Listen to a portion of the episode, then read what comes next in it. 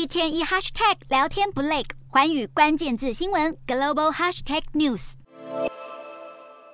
社群媒体巨头 Meta 长期被指控未能保护用户数据隐私，而频频遭到监管单位调查。现在 Meta 旗下的 WhatsApp 通讯软体又被爱尔兰的资料保护委员会重罚五百五十万欧元，相当于新台币一点八亿元。原因是 WhatsApp 违反了欧盟的个人资料保护法，Meta 遭到监管单位锁定，旗下的脸书和 IG 这个月稍早也因为类似的理由被重罚三亿九千万欧元。如今 WhatsApp 再被罚，至今资料保护委员会对 Meta 的开罚金额已经累计十三亿欧元之多，大约是新台币四百二十六亿元。同时有另外十个调查案件也还在进行当中。然而近期风波不断的不止 Meta。另一家社群平台推特，在被亿万富豪马斯克收购以后，也是状况百出。马斯克为了缩减公司支出，大砍半数员工，还被指控积欠办公室租金。一个位在加州的拍卖服务公司最近证实，马斯克正在拍卖旧金山旧总部的家具和装饰品，包括浓缩咖啡机、电视、花盆等，数量达六百三十一件。事实上，马斯克接管推特以来，公司内部的财务困境就令他感到焦头烂额。马斯克曾表示，在经过他着手大砍成本以后，公司的财务状况已经有所改善。如果当初没有施行这些改变，那么推特每年恐怕会流失三十亿美元。